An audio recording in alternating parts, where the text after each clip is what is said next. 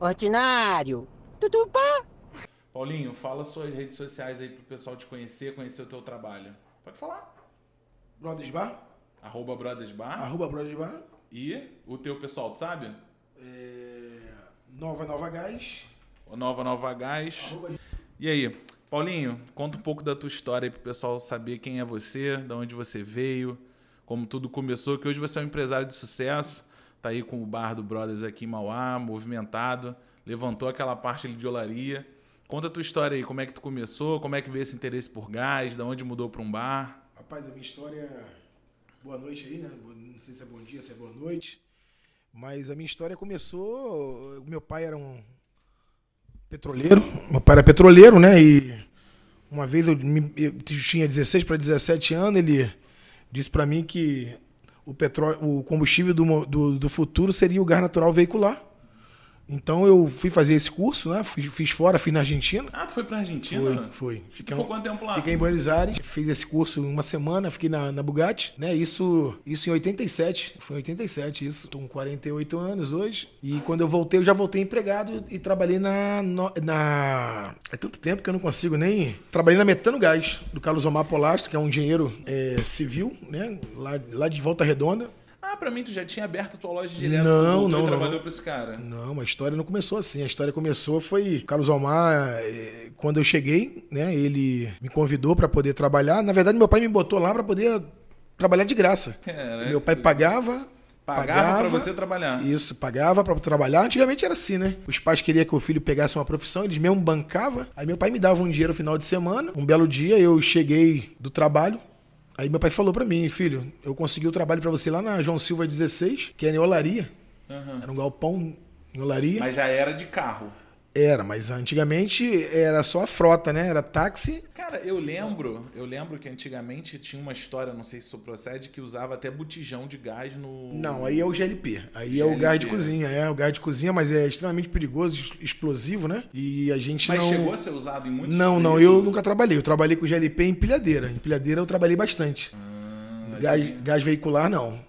Trabalhamos com gás metano, que era o gás que a, que a, que a Colurb extraía do lixo, mas era um gás muito sujo. Era muito sujo. Isso aí na época de 86, 87. Não, eu sempre ouvi falar essa história que a gente poderia ter gás metano à vontade se extraísse do lixo. Não é um gás de qualidade pro carro? Não, o problema não é o ser um gás de qualidade. Você não tem como armazenar ele. Ele é tirado, ele joga, joga ali lixo, animais, veja, né? E, e coloca na China é assim. Na China É tudo do lixo. tudo do lixo. O pessoal faz em poço e joga ali as sujeiras, os detritos e fecha durante um tempo e aí utiliza-se o gás. Eles têm o gás deles próprio para ser queimado na residência. Mas é um gás muito sujo. É um gás muito sujo. Para combustível, ele danifica bico, né? A Ah, sujeira. danifica o veículo. É. Eu não sabia que a China era um usuário de gás. É, segundo, de, de- de segundo gás veicular, não? o que já foi passado para mim, a China, todo, toda a residência tem seu gás. Tem seu gás. Não, mas residencial, não veículo. Não, não, não. Gás de lixo. Não, eu tô falando assim, mas eles usam gás Não, veículo usam para usa para residência, porque não tem bico para alimentação, né? E, e para alimentação tem que ser muito, muito fechado o bico. E quando passa pela agulha, é suja. Se for um carro, em caso de injeção eletrônica, alguma coisa, vai entupir. Entendeu? Por isso que sujava muito os carros e abastecia, não tinha qualidade, não tinha é, como testar. Na Colurbe mesmo, eu lembro que parava lá para abastecer e era cobrado pelo Bradesco. Eu tive carro, que era uma Como assim, prêmio. cobrado pelo Bradesco? É, a gente ia lá, fazia imersão pelo, pelo odômetro, pelo manômetro, né? Que se chama hoje o manômetro. E eles faziam uma, uma, uma, uma tabelinhazinha assim, vamos supor, você tinha um quarto de combustível, ele chegava lá, o seu carro era 13 metros, ele botava lá 4 metros de gás e cobrava por quinzena. Essa fatura ia. É, isso na época de, de, de 1986, né? E esse, você sempre foi um apaixonado por carro ou foi uma Não, oportunidade de é- negócio? Não, não aconteceu por acaso. Isso aí foi que meu pai me deu um carro velho, né? E eu aprendi mecânica em cima de um carro velho. E aprendi a gostar da mecânica, porque eu ganhei uma 147. Aí essa 147 enguiçava muito, tava quebrada. É, rapaz, o negócio era feio. E- Aí você, aí você, aí você consertava essa 147 e... Isso, aí eu aprendi a mecânica ali, né? Aí depois eu ganhei um Passat velho, pior do que a 147, que era um TS. Quem conhece sabe, eu não sei nem o ano daquilo, não lembro mais, acho que era 76. E a Fiat era 77, então dei um pulo para trás e, e tudo começou ali. Aprendi o gás, comecei como. é, eu limpava a oficina. Mas, mas isso no Brasil era... Não, era não- uma- era não existia. Não, não era conhecido. E, e o pessoal não conhece, o meu pai foi um dos pioneiros do, do, do GNV no Rio de Janeiro. É, você me falou que seu pai participou de movimento. É, a Gascop, é, meu pai era presidente da Gascop. Eles pegaram alguns taxistas, inclusive eu tenho isso até documentado, tenho fotos, tenho. Poxa, entendeu? legal. Eu tenho tudo se você precisar, eu passo depois pra você, que tá tudo lá na casa que meu pai faleceu e ficou tudo lá guardado. Entendeu? Eu tenho tudo isso documentado. Aí o teu pai lutou pelo direito do GNV. É, eles começaram primeiro 10 carros, né? Foram 10 carros de teste. E desses 10 carros, o, segundo era o meu, que era uma prêmio que meu pai me deu. É 80, Que legal, cara. essa prêmio era 86, né? O segundo carro no Brasil que teve O segundo gás. carro GNV foram o nosso. Caralho, que foda. Os cilindros eram muito pesa... eh, eles eram muito pesados, né?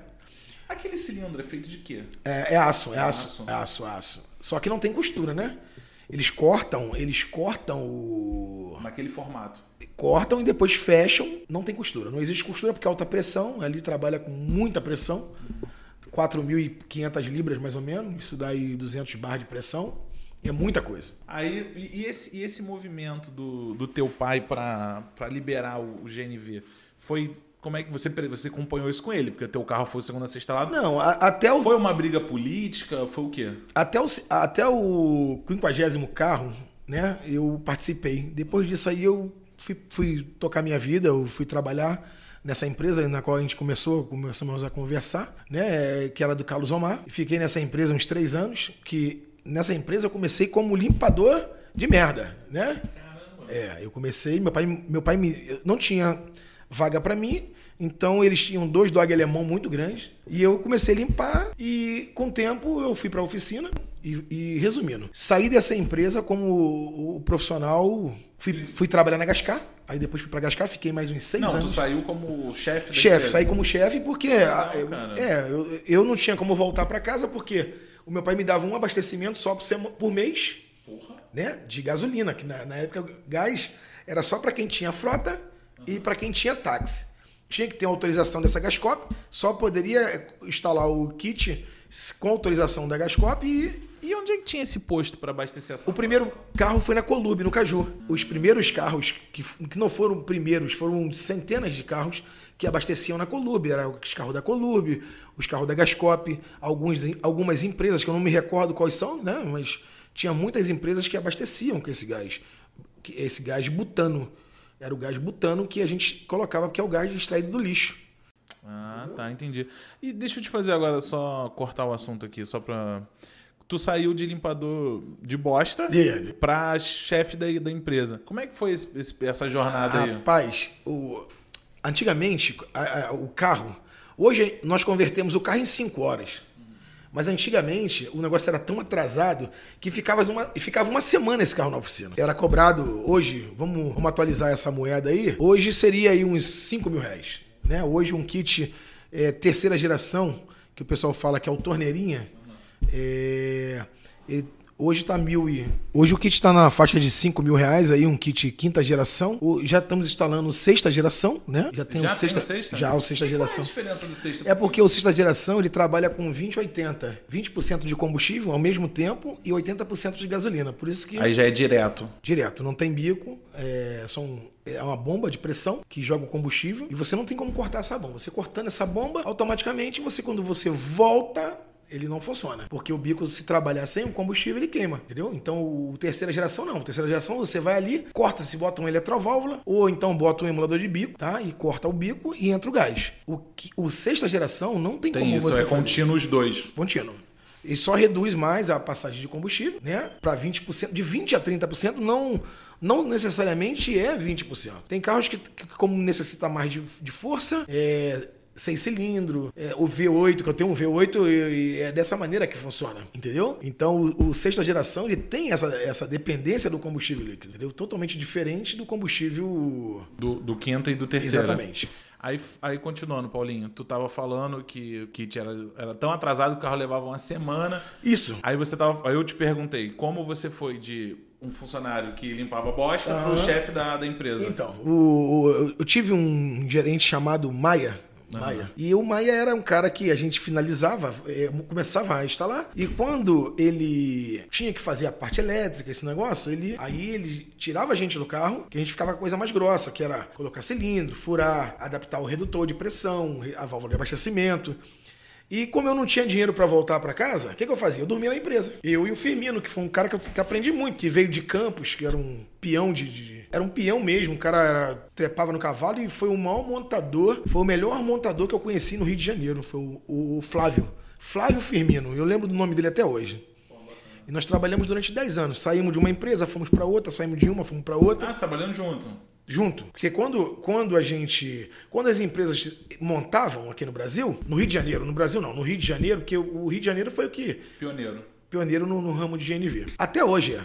É o estado que mais monta. São Paulo é uma cidade imensa e não monta 10% do que o Rio de Janeiro monta Sério, hoje. cara? Sério, sério. Mas eu acho que também, isso também é referente a, a posto também. Eu acho que depende muito do, Não, é porque do os ramo de distribuição. Não é porque o Rio de Janeiro ele, ele te dá é, Incentivo. incentivo para IPVA. Entendi. Entendeu? Ele te dá incentivo para a compra de carro. Porque eu, eu ouvi dizer que hoje um carro para deficiente fica muito mais fácil você comprar e ter uma porcentagem maior se dizer que vai botar GNV. Eu não sei se isso é verdade. Olha, eu confesso pra você que aqui eu tenho dois carros que, que são por PCD e eu desconheço esse benefício. É, né? Não sei se é uma lei nova, entendeu? Mas. Mas o IPVA eu sei que tem 75%. É, não, o IPVA é zerado. Ah, não. O desconto que tem a mais É 30% do. É, 70% em cada abastecimento. Porque um carro, um carro normal, eu tô te falando que eu tenho um Audi, um Audi Uhum. A4 e esse esse A4 para mim abastecer ele no álcool, eu só ando no álcool. aham. É, eu gasto numa faixa de 200 reais. Que inclusive eu boto até no teu posto, né? É, o, o álcool eu ponho no seu posto. E o gás eu coloco lá onde eu trabalho. Então, eu, eu ando 500 quilômetros com álcool, 440 e pouco se eu andar moderado. Se eu andar com o pezinho no alto, igual eu andei hoje, eu ando uma faixa de 500 conto com, com, com tanque, de- com tanque cheio. Cacete, é muita coisa. É, bicho. mas no gás eu ando 700. Mas o valor, o valor... Ah, o valor é. A diferença Entendeu? Eu é faço brutal. três abastecimentos de Não, 40. assim, pra quem roda muito, é, ainda mais no Rio de Janeiro que tem um combustível, eu acho que é o segundo combustível mais caro do país. Uhum. É, não tem como você não ter GNV. Assim, é, a não ser que você tenha uma condição muito grande. Porque a diferença é brutal. É brutal. Se você gasta mil reais de combustível líquido, no final do mês, se você migrar para um GNV, você vai gastar 400 reais. Exatamente. É, é ótimo. A conta que eles pedem para a gente pa- repassar para o nosso cliente é 75% de economia. Eu É, digo, dentro até mais do que eu tô achando. dependendo do carro, eu acredito que faça até mais, porque eu também tenho um Honda Civic, aquele velho, 2000, Aham, aham. e é gás natural, e eu consigo andar 250 km com 16 metros. É. É, Entendeu? é muito- a diferença é muito E, grande. e cara. quando eu paro para abastecer, eu gasto 40 reais, 45. Não, e fora o IPVA, né, cara? Fora o IPVA que É, mas tem como o Honda já é um, um carro já muito velho, eu Ah, não é, tenho não- PVA, é, não entendeu? Não, não tem PVA. Eu tenho só a taxa de lixo, que eles falam que é a taxa de lixo. É, Entendeu? é. Não, mas é isso que você falou, cara. Agora, sem- agora saber que o São Paulo tem pouco carro com um GNV, pra mim foi. Não, inclusive nós compramos o kit usado de São Paulo. Tem uma empresa que, quando você compra um carro em São Paulo, eles, eles co- recolhem esse equipamento Caramba. e vendem aqui pro Rio. Que doideira. Minas também. É, uma vez eu fui vender um carro na OLX, aí um cara de Minas me mandou uma mensagem, eu falei, aí o cara queria chorar o preço, eu falei, pô, cara, não tem como chorar, porque o carro já tá com kit, não sei o quê. Aí ele falou pra mim, pô, cara, esse kit aí eu vou tirar e vou vender aí no Rio mesmo. Porque É. aqui é, ninguém usa isso. Não, acontece muito. Acontece muito. Às vezes o cara compra o carro e como, eu, como eu- a minha loja é na Dutra, e o cara tá subindo, não sei se ele vai para Minas, se vai por dentro. Eu sei que tem uma passagem da Dutra para Minas ali, né? Que, e eu compro. Eu, às, às vezes eu compro por 700 de moto, eu compro por 700, eu compro por 500, depende. E deixa eu te fazer uma pergunta. Quando você tira o GNV do carro, ele fica. O carro vai ficar normal? Não, fica normal. Fica normal. Desde, desde que ele esteja funcionando os dois combustíveis. Entendi. Existem casos que você tira o GNV, Aí a bomba não tá Não funcionando. está funcionando, os bicos não estão funcionando, o carro para.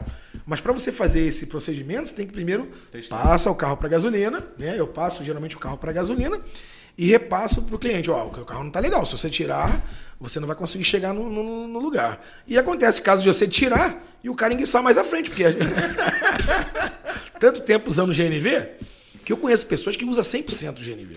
Ah, eu tava com um amigo meu sexta-feira. Ele só anda, o carro dele é travado na reserva. Isso. Ele andando, aí ele acabou o GNV, ele botou a gasolina aqui e a gente foi. Chegou ali na na, na entrada de Pebetar, uhum. O carro morreu. Aí ele ficou, porra, não é possível que eu botei gasolina. O carro dele tava tão baixo de gasolina que o, o ele botou acho que 20 reais aqui, a, a gasolina não não chegou no pescador. Não, não, tão você, baixo que não, tava. Não é, não é isso que funciona. Mas você botou combustível e o carro voltou ao normal? Voltou. Ah, então realmente o pescador tava muito alto. É, não, ele falou, cara, eu, ele falou assim, se eu abasteço o carro duas vezes por mês é muito. E ele roda o dia inteiro com o carro entregando seis. É, o aconselhável é você, os kits mais Pelo modernos... Pelo menos ficar fora da reserva. Não, os kits modernos, o quinta geração, o que, que você faz? Toda vez que você inicia a partida do veículo pela manhã, ele já automaticamente ele já, já liga o carro no combustível líquido, né? Aí conta ali 30 segundos, ou então a temperatura, depende muito como o técnico ajustou o veículo. É, eu geralmente boto 40 graus, céu, né? Uhum. Eu coloco 40 graus. O cara esquenta o carro, sai, no meio do caminho, aquece, chega a 40 graus, ele tchum, transfere pro gás. Então, e quem tem aqueles kits carbonados antigos não fazem isso. Que é o terceiro. Né? Que o certo é você, chegando em casa, um quilômetro da sua carro carburado. Tá. Carro carburado tem que ser feito dessa maneira. Chegando a um quilômetro da sua casa, você vira para gasolina. Por quê? A boia, quando você quando você liga o veículo e passa para o GNV, a boia topa no fundo. Então ali ela recebe toda a caloria. E quando você faz essa transformação, a boia fica no alto e ela não aquece, porque ele esfria totalmente e depois aquece totalmente. Aí não tem Aí essa transição de calor na boia. O certo é você tá chegando em casa, bota na isso kit terceira geração, que são carros carburados, né? E se for terceira com injeção? Não, não precisa nem... se preocupar tanto? Não, injeção não precisa porque o, o equipamento já faz essa essa troca. É, o, o, o, terceira geração injeção, quando você liga, ele liga na gasolina e fica piscando a caixinha, não é isso? Ah, é verdade. Aí quando você detalhe, né? aqueceu, você vai dar uma acelerada, ele toca ali 3 mil giros e 3 mil giros e então desliga. Vai. Então quando você acelera, automaticamente o carro a, chega a 3 mil giros e troca o combustível. Troca o combustível, entendeu? Cara, deixa eu só é, pegar aqui. Aí tu saiu dessa empresa e abriu a tua loja? Não, não. Isso aí tem, tem outra história. então conta que eu tô curioso pra saber. Então tá bom. É, a outra história foi que o gás ficou muito fraco no Rio de Janeiro, não sei porquê, eu não lembro. E houve aquele desemprego, as pessoas foram mandadas embora, porque o gás não ficou muito caro, né? É porque, mesmo? É, eu não lembro disso. É, porque isso eu, é que ano já? Ah, isso aí vamos botar 88. Ah, não, eu não era nem nascido então. É, 88, de 88 para 90. Aí o meu pai tinha um táxi. E eu precisava. Meu pai precisava formar minha irmã, né? Uhum. Aí ele falou: Cara, eu vou te dar esse táxi aqui e você vai pagar a mensalidade do curso da sua irmã. Resumindo, eu comecei a trabalhar e o táxi. Sabe como é que é? Ah, né? tu foi taxista também? Fui taxista no Rio. Caralho, que maneiro. Aí, e vou te falar, táxi naquela época dava um dinheiro, né, cara? Cara, eu saí do táxi por causa da diária nunca mais. Porque antigamente era muito bom. Dava 5 horas da tarde, os portugueses, que antigamente os portugueses lideravam o ramo de táxi no Brasil. Né? Começava a chover ou começava a chegar às 5 da tarde, eles iam embora para casa. Aí a gente chamava de. O pessoal chamava a gente de. Não lembro, acho que passarinho, porque. Cadê amarelo? Entendeu? Partia para dentro, mas aí entrou o dinheiro nunca mais, aí ficou fraco também. Quem inchou muito o mercado, né? Ficou fraco porque liberou acho que 20 mil autonomia para o pessoal do táxi. É, cara, é o mesmo ciclo que o Uber fez, né? Com o táxi. Eu tinha um amigo que ele era taxista, ele falou, Guilherme, eu cheguei a tirar 10 mil por mês no táxi, pô. Quando o Uber entrou, eu não conseguia fazer 2 mil. Eu não conseguia pagar a diária do táxi. Pra você ver, eu saí do gás, eu saí do táxi tem 20 anos, 23 anos mais ou menos. Eu saí do táxi. Sexta-feira eu fazia 600 reais. Isso com a moeda do né? É, com, com dinheiro que valia dinheiro, muito mais. Muito mais. Eu, eu, eu, eu saía de casa meio-dia, e chegava em casa às seis da manhã e chegava com 500 reais no bolso. Então você vê, dia, né? Final de semana era assim. Aí vem cá, só pra eu fazer linha do tempo. Tu foi, trabalhou na, na, na empresa do, do, lá em Olaria. Isso. Foi taxista Isso. e depois abriu tua empresa ou ainda teve mais Não, um? tem mais. Aí, o que aconteceu? Eu, muito, muito novo, né? Muito jovem, tinha 22 anos, me parece, 20, 23 anos, não tinha mais do que isso. E comecei passear. Aí meu pai foi, pegou o táxi e vendeu. Aham. Porque eu não, ne- ne- Não nesse, tava trabalhando. Nesse intervalo eu não trabalhava, já não pagava o custo da minha irmã. Né? Aí meu pai foi, tomou esse carro e eu falei, cara, o que eu vou fazer? Lembrei do gás. Tu ficou quanto tempo fora de gás? Ah, cara, eu não lembro, mas eu devo ter ficado há uns 5 anos. Foi muito tempo, foi, foi muito tempo. É, é um tempo. E eu ganhava duas vezes, né? Porque eu, além de ser taxista, quando eu parava no ponto, eu consertava o carro dos amigos. Então eu ganhava. Cara, eu vou te falar hoje com. eu, a gente tava com. Eu tava com o Matheus, o carro dele quebrou na, na linha vermelha, a gente parou num. num, num, num posto de gasolina ali em Caxias. Eu achei isso muito legal, cara. Um, um, um Uber tava lá junto também com o carro quebrado. Daqui a pouco foi chegando. Todo mundo do Uber com, com ferramenta, aí abrindo o capu, consertando, mexendo. E o táxi era a mesma coisa, só que era no rádio. Mas né? são. Não, não. Rádio, rádio no táxi não existia. Não? Não, o Nextel, o Nextel veio pra rádio, me parece. Pra, primeiro foi rádio, só liberou rádio. Aham. Não tinha telefonia celular. Tá? Nessa época não tinha. Eu tinha um Teletrim, cara. Eu lembro que no táxi, eu- você não sabe nem o que é isso. Não. Teletrim era um aparelhozinho que quando, vamos supor, seu pai queria falar contigo, Aham. ele ligava para uma central. E essa central envi- enviava mensagem pro seu Teletrim. Aí tu ouvia a mensagem? Aí, não, eu tocava, tipo um celular, aí eu apertava o botão e aparecia lá, seu pai quer falar contigo. Aí eu pegava e ligava de orelhão pra casa, porque celular não existia. Eu ganhei o celular, tinha quase 27 anos que eu ganhei um celular da Vivo. Eu ganhei Tem quantos anos hoje, Paulinho? Hoje estou com 48. Ah, tá bem pra caramba. Eu tô com 48 anos hoje, né? Sou de 72. Aí tu do táxi, tu saiu pro. Aí meu pai tomou o táxi, porque eu Aham. não conseguia trabalhar, 27 anos, Querendo cheio de namorada, é. né? É, é, não, é, não, vou- não ia nem pra casa. Eu não ia nem pra casa nessa época. Boemia no Rio de Janeiro É. maravilhosa. Aí meu pai foi, tomou o táxi e eu falei, caramba, o que, que eu vou fazer? Aí lembrei do gás. Aí fui pra Gás Point, no Caju, que era do Bruno Loyola, que foi a primeira família que teve... Esse nome é famoso, né? Bruno Loyola. Família, família Loyola. É aqui de Petrópolis, eles são de Petrópolis. Ah, de Eles são Petrópolis. muito famosos aí. Bruno, cara, é... eu não lembro mais o nome da família, que tem muito tempo isso. E comecei a trabalhar com ele. Eu lembro que, que ele- eles eram muito fracos lá, né? Eu já tinha uma qualificação muito forte no ramo de Ah, GNV. foi pra Argentina. Agora, só pra quebrar aqui, porque eu fiquei curioso. Tu foi pra Argentina. A Argentina era referência em gás? em Sempre relação- foi. Sempre é foi. mesmo? Na, Ita- na Itália, o gás funciona já desde a Segunda Guerra Mundial. Cacete, Entendeu? Eu não sabia dessa porra, não. É, Por isso que o- os kits são o Tomaceta Italiano, de lá, são todos que é o- qual é o melhor kit, assim? É, primeira eu vou linha. puxar pro meu lado, né? Eu vou falar que a, Ita- que a Land é muito melhor. A né? Land Hands também italiana? É, é, a Land Renzo. E trabalho com ela até hoje. Sou exclusivo em Nova Iguaçu da, da, da linha Land Renzo. Hoje você tem China, você tem é, argentino. Não- nada contra os argentinos, não, tá? Mas eles copiam muito o equipamento da Itália. Ah, mas não, a cópia nunca sai igual, né, cara? Cara, aquele carro do Luiz, ele. Esse carro O foi Voyage. o Paulinho que instalou o, o- o gás.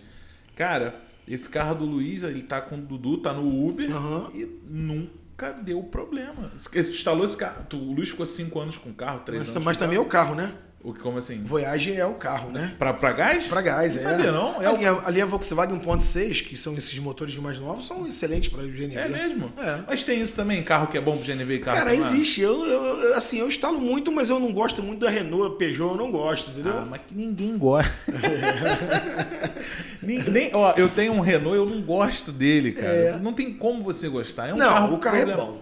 Não, é bom até o dia que quebra. É, Citroën. Eu tinha um Citroën que eu comprei esse carro um, bem, um valor bem alto e quando eu fui trocar, Ainda eh, queriam me dar galinha, porco, gato. É, eu falei, cara, nunca mais quero Citroën na minha vida. É isso aí. Não, e esses carros são assim, cara. Ni- Mecânico, não gosta de mexer. As peças são caras, a revenda é péssima. E tudo que você coloca neles, um GNV, qualquer coisa que você tem que adaptar é ruim. É, mas o, o bom da linha Renault e Peugeot É o preço. é que eles não, eles não têm genérico, entendeu? Se você observar, é caro porque só vende peças ge- ge- genuínas, não vende. Pô, mas olha só. Uhum. Eu vou te falar. Tu já teve Toyota? Não, nunca tive Toyota. Pô, Toyota tu compra peça genuína barata. Mas você já viu algum Toyota enguiçado? Também não, nunca vi. Você já viu algum Honda enguiçado? nunca vi. Você já viu Cara, algum... ó, Toyota pra mim é o melhor carro e abaixo é Honda. É, eu sou suspeito em falar que eu gosto muito da linha Toyota. Eu gosto Pô, muito. da- Toyota é bom demais, cara. É? Meu pai teve uma Hilux, porra. Não dá problema. A única coisa que meu pai trocou. Óleo. Não, foi o. o- a- era 2010, ele teve em 2018. Sim. A gente trocou os amortecedores. Porque tava. Ah, não é que tava ruim, não. ruim. Tem O amortecedor ele tem um tempo Ele de tem um tempo. né? Aí ele tava molinho. Os dois pares, Aham. dianteiro e traseiro, foi 600 reais. pô. Olha aí. Aí tu- o meu cunhado foi comprar do Citroën dele, que era um Lounge Aham. C4, foi 800 reais só o par dianteiro. Não, não precisa muito. Eu tenho um Jeep V8 4.7 blindado, É. tá? Esse carro, eu fui trocar os quatro amortecedores, quatro molas, ficou em 10 mil reais. Porra! Eu deixo o carro lá pro carro. Tá comigo até hoje, que ninguém quer comprar aquela bosta. Pô, 10 mil, tá doido? Esse carro também bebe demais, né, cara? É, eu, eu, eu sou suspeito de falar porque eu gosto de motor, tá? Eu gosto de tudo Tu que gosta de acelerar? Eu gosto, eu gosto. Eu gosto de acelerar, eu gosto de. Eu gosto de, eu gosto de sentir o. Eu costumo, eu costumo dizer para as pessoas que eu não gosto de automóvel para. Eu gosto de motor, eu gosto de ronco, eu gosto de. Você vê, a minha moto é uma moto de cilindrada alta, o, o meu carro tem cilindrada alta. Entendeu? Eu gosto de ouvir um motor. Não, não, não tem esse negócio comigo de falar, ah, eu vou comprar um carro que eu vou ficar aí 10 anos com o carro. Não tem isso comigo. Eu, eu, eu gosto do, do motor. Porque uma vez eu vi num- num- na traseira de um carro dizendo assim: quem gosta de motorzinho é dentista. E é verdade. Todo dentista tem um motorzinho né, no dente. Cara, eu vou te falar uma coisa. Eu sou. Eu, eu, nesse quesito aí, eu sou um pouco o contrário a você, porque eu não. Eu gosto assim, carro pra mim tem que ter ar, direção e me levar no lugar sem quebrar no caminho. É sério. Não tem essa paixão. Até ando acelerado às vezes quando tem. Mas, cara, carro pra mim. Eu não sei se porque pro meu, o meu pai não tem essa cultura de motor. Sim, sim. Mas então acho que eu acabei que eu herdei isso dele que eu não tenho. Mas por isso que você é advogado, né? Né? Por isso que você é um advogado. Cara, eu não gosto. É igual os meninos aqui do posto. Cara, eles abastecem loucamente. Uhum. Ficam... Tem um aqui, o Bruno, o garoto tem tatuagem e tudo. Tenho vários amigos que gostam. Tem um que até ele fez um podcast aqui com a gente, Uhum. que ele vai pra BH de moto pra ficar rodando em circuito. É. Porra, eu, eu acho, É. acho do caralho, mas Cara, esse- acho que você nasce com esse. acho que nasce com essa Você paixão. nasce com essa paixão, entendeu? Você Eu, eu sou essa apaixonado por motores, eu gosto muito, cara. Assim, eu nu- nunca tive carro é, turbo instalado. Eu, eu- eu tive Fusion, eu tive é, Audi, eu tive. Tem um Audi até hoje, né? E áudio é o melhor? Audi, é, custo-benefício não é legal, não, porque o IPVA é caro, porque o carro, o carro é 2020, né? O IPVA 4%, Altíssimo. 4% de, dois- de, de cento e poucos mil reais. É, não- é? Entendeu? Não, tu paga o IPVA, o seguro é qua- é um Segura carro por a mesma ano. coisa, é verdade. É um Celta por ano. É verdade. Então, eu já tenho essa, essa, esse Jeep e eu pago muito pouco. Eu pago 2.400 reais por mês, porque não está no GNV ainda, porque eu não sabia que tinha uma burocracia muito grande de carro. Não, carro blindado é uma merda. É, São quatro vistorias por ano, não sei o quê. E tem que estar tá com, a revisão sempre, sempre em dia, né? Da, da blindagem. Não, carro, carro blindado é. Assim, É, é, é- pro Rio de Janeiro é uma realidade até necessária. Foi o primeiro e o último. Não quero mais, tá? Não quero mais. Foi Cara, o primeiro e o não, último, porque merda. realmente. Tomei uma multa agora, recente, porque eu não sabia que você tem que ter um CR para dirigir um carro blindado. Sério? Eu não sei disso, não. É, é verdade. Tomei uma multa de 350 reais, me parece, por não, conduzir, não ter o documento adequado para transitar com o veículo. Então você tem que ter um CR, que aquele ali você tem. O peso do carro, a dirigibilidade é diferente, né? a tocada do carro é diferente, a frenagem é diferente. Então você tem que ter esse, esse documento para que, Dizendo que vo- você está capacitado. e a sirene, né? Você tem uma sirene também que você tem que é, tocar no tempo certo. Você não pode sair num- numa Dutra dessa aí ou numa Avenida Brasil e com a sirene ligada. A sirene, no caso de emergência, se, te pegarem, te assaltarem, você consegue sair do acostamento, entendeu? Então tem essas, essas Eu desvantagens. nem sabia disso, cara. É, eu nunca nem liguei a sirene porque eu não, não- Liguei uma vez parado, mas eu achei uma coisa muito. Assim, tu fica avisado, né? Aqui no Mauá não, que Mauá não tem essa Nem violência. movimento. Entendeu? Não tem essa violência. Mas tudo começou assim. Entendeu? Tudo Mas tu comprou o carro blindado com medo da violência Não, não. de Nova Iguaçu? Não, cara, não, com- não comprei por medo, não. Eu, eu, eu perdi um carro, né? Eu perdi um carro eh, em assalto e estava esperando o seguro sair. Um amigo meu falou: Paulinho, Eu não tô aguentando pagar esse carro aqui, não. Tu quer ficar com ele? Pô, se você olhar o carro, é perfeito. Não, é é o cara- É? aquele carro é maravilhoso, pô. Aí fui para Guarapari com esse mesmo carro que no, no- que no Fusion eu gastava duas cargas de gás para ir e duas para voltar. Vamos botar isso aí em valores?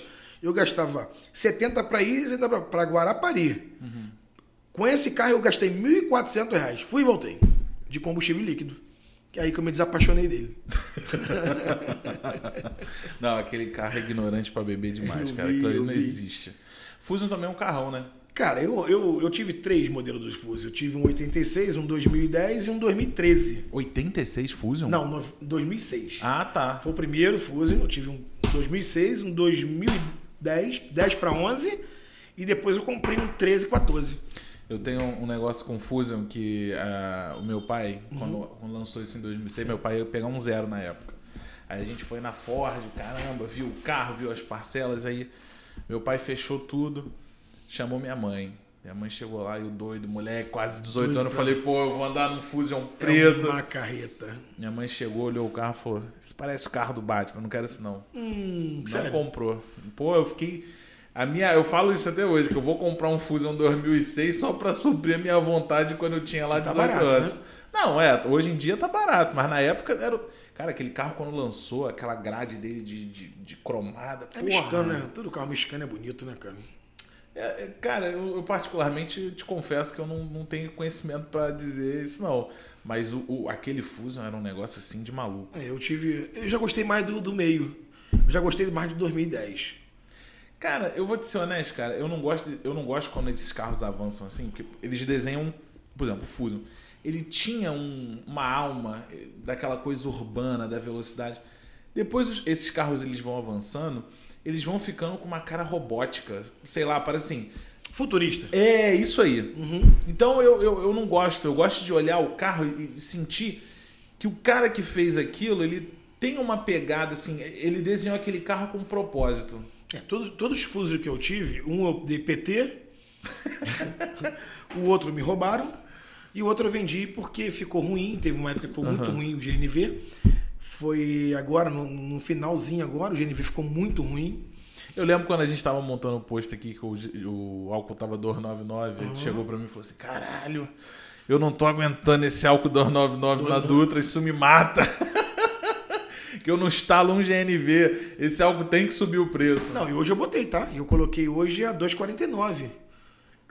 Onde?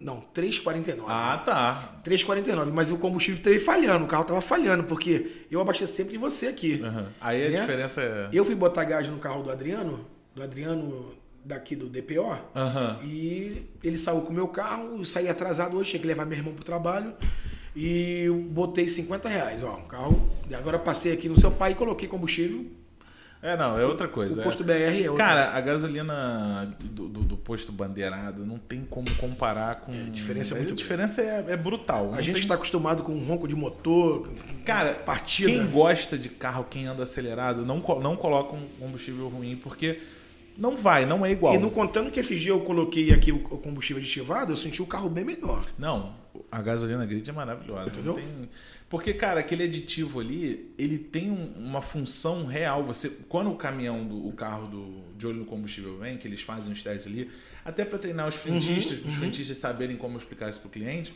porra, tu vê o- o- na- ali na, na- no termômetro, tu vê em tudo ali a diferença do, do- do- aditivo. Você está acostumado a andar com. Eu, eu pelo menos, não estou acostumado a andar com GNV. E eu sei que você também gosta de GNV. Não, eu tenho o, Né? eu tenho o, o- o Logan, ele Então. é GNV. Então, quando você instala o GNV, você perde uma faixa de 15 a 20% do, do, do seu motor.